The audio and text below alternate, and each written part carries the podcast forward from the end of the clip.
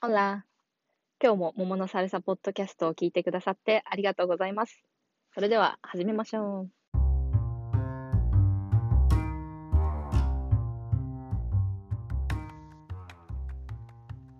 スペイン語学習のモチベーション番組、桃のサルサポッドキャストへようこそ。中南米への憧れ絶えない私、桃のサルサが、勉強のモチベーション維持とラテンマインドセット獲得を目指して語ります。今日は早速なんですが、ラテンマインドセットについてお話ししたいと思います。私は以前から何回かこの言葉を使ったことがあると思うんですが、これ実は私が勝手に作って言っている言葉なんですね。なので、えーラテンマインドセットって言ってるけど、どんなんだろうって、あのー疑問に思ったことがある方もいるかもしれません。で、つい先日、インスタグラムでこれに関する投稿をしたときに、まあ、その考え方、私のアイディアにすごくいいリアクションをしてくれる人がいろんなところでいて、あ、なんかこういうふうに考えるのって私だけじゃないんだなっていうふうに思ったし、まあもうちょっとなんか、うん、もっとこういう考えを広めていけたらいいなと思うので、えっと、ポッドキャストでもエピソードにして配信しようと思います。で、同じような内容を実は先日、インスタグラムのライブでも、こう投稿とは別にもうちょっと詳しく、どう、どうしてそういう風、ラテンマインドセットっていうのを考えるようになったのか、きっかけとかを、えっと、インスタのライブでお話ししたので、もしそちらの、そちらで見たいっていう方がいらっしゃったら、えっと、インスタグラムもチェックしてもらえればいいなと思います。で、早速なんですが、まあ、この投稿だったりを作ろうと思ったきっかけっ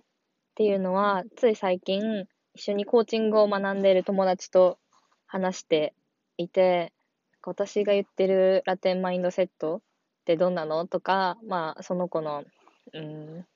のコーチングに対する思い、私たちの、まあ、思いとかをいろいろ語ってたんですね。で、まあ、よくあるセルフラブみたいな投稿だったり、まあ、内容、コンテンツ、もともとすごく自信がなかった、自信がゼロだったけど、そんな私が今こんなに輝いてますみたいな内容がよくある、うん、コンテンツかなと思うんですね。でも私それがなんかあんまりしっくりきてなくって、っていうのも、これがちょっとその今までのコンテンツちょっと違うポイントかなと思うんですけど、なんか私結構高校生の時くらいから自分のことが好きだったっていうか、そう、好きだったんですね。で、まあそれももちろんいろいろきっかけというか、こう考え方になが変わったターニングポイントとかはあるんですが、まあやっぱ自分のことが好きで、例えば、なんか音楽とか読む本とか、そんなに友達がどんなのを聞いてて、どんなの本を読んでるのかっていうのが気にならなかったり、あと休みの日とかも一人で映画館に行くのが好きだったり、まあ、もちろん、あ、でもそうですよね。逆にそういう自分のことを、自分の好きなものを分かってたり、自分の考えを大切にできてるからこそ、まあ人のことも、うん、友達ともいい関係が築けるなっていうのは、結構高校生ぐらいの時から思うようになってました。で、まあそういうこのベースがあるので、まあ大人になっても、もちろんその考えはすごくいい考えを早いうちから身につけられたなと思うし、まあそれがベースになってるので、大学に入ったり、まあもっと大きくなっても、年齢を重ねても、まあ、そのベースの部分があったからこそ、うん、その気持ちの上でどんどん発展していけたっていうのが、結構自分の中で大きい、いいところ、自分のいいところかなっていうふうにずっと思っていました。で、まあもちろんそういうセルフラブのコンテンツとか、まあもちろん私もね、なんか落ち込んだりすることももちろんたくさんあるし、そういう時にセルフラブのコンテンツっていうのはすごく助けになってます。でもただ、なんかちょっと私とは違うのかなっていう気持ちはずっとありました。で、まあそんな私が大学に入ってスペイン語を勉強し始めて、まあ、スペイン語だけじゃなくて、スペイン語圏、特に私はラテンアメリカの地域をこう専門に勉強していたので、こう中南米のまあカルチャーだったり、こう、ね、今だったら YouTube とか、ポッドキャストとか、もスペイン語で聞いたり、まあ日本語でももちろん情報を収集したり、あとは自分で現地に行った時に、まあそこの現地の人だったり、できた友達とこう、交流、関わりを、えっ、ー、と、持っていく中で、高校生の時から結構自分のことが好きだった私も圧倒されるような、なんて言うんですかね。ちょっとこれを一言で表すのは難しいですが、まあ、こういうね、スペイン語のモチベーションだったり、こういうコンテンツをもともと配信してるので、多分このポッドキャストを聞いてくださってる人は、もうなんとなく言ってること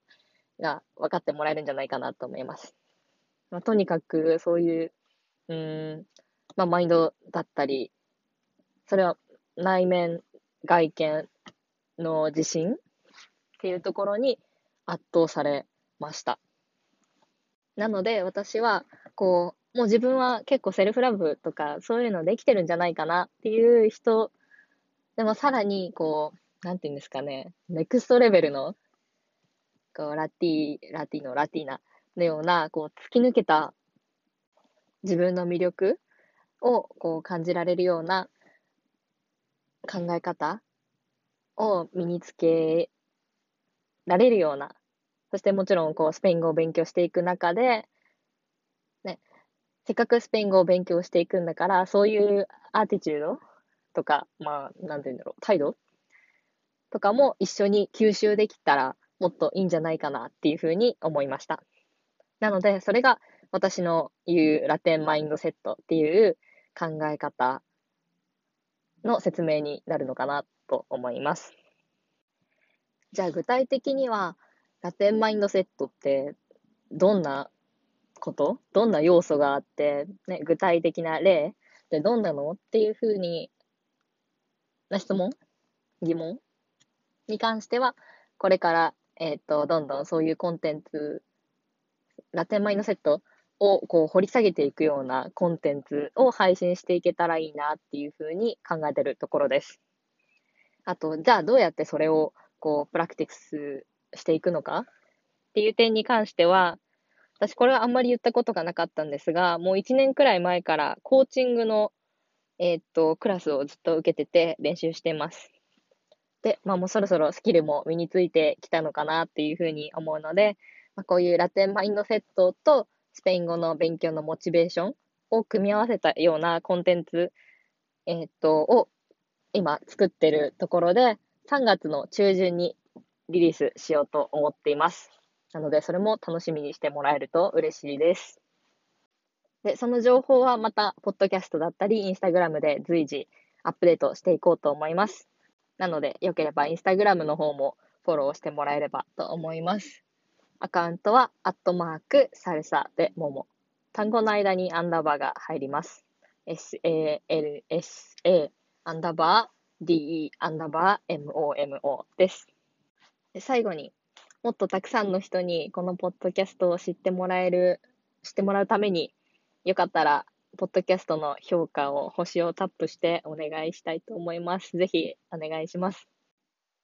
今日のエピソードの内容、いかがだったでしょうか？これはね、私がこれからパッションをすごく持ってやっていきたいなっていう、と思っている部分なので、共感してもらえる人がたくさんいれば嬉しいなっていうふうに思います。もし何かコメント、感想だったりリクエストがあれば、ぜひインスタグラムにの方にメッセージをお願いします。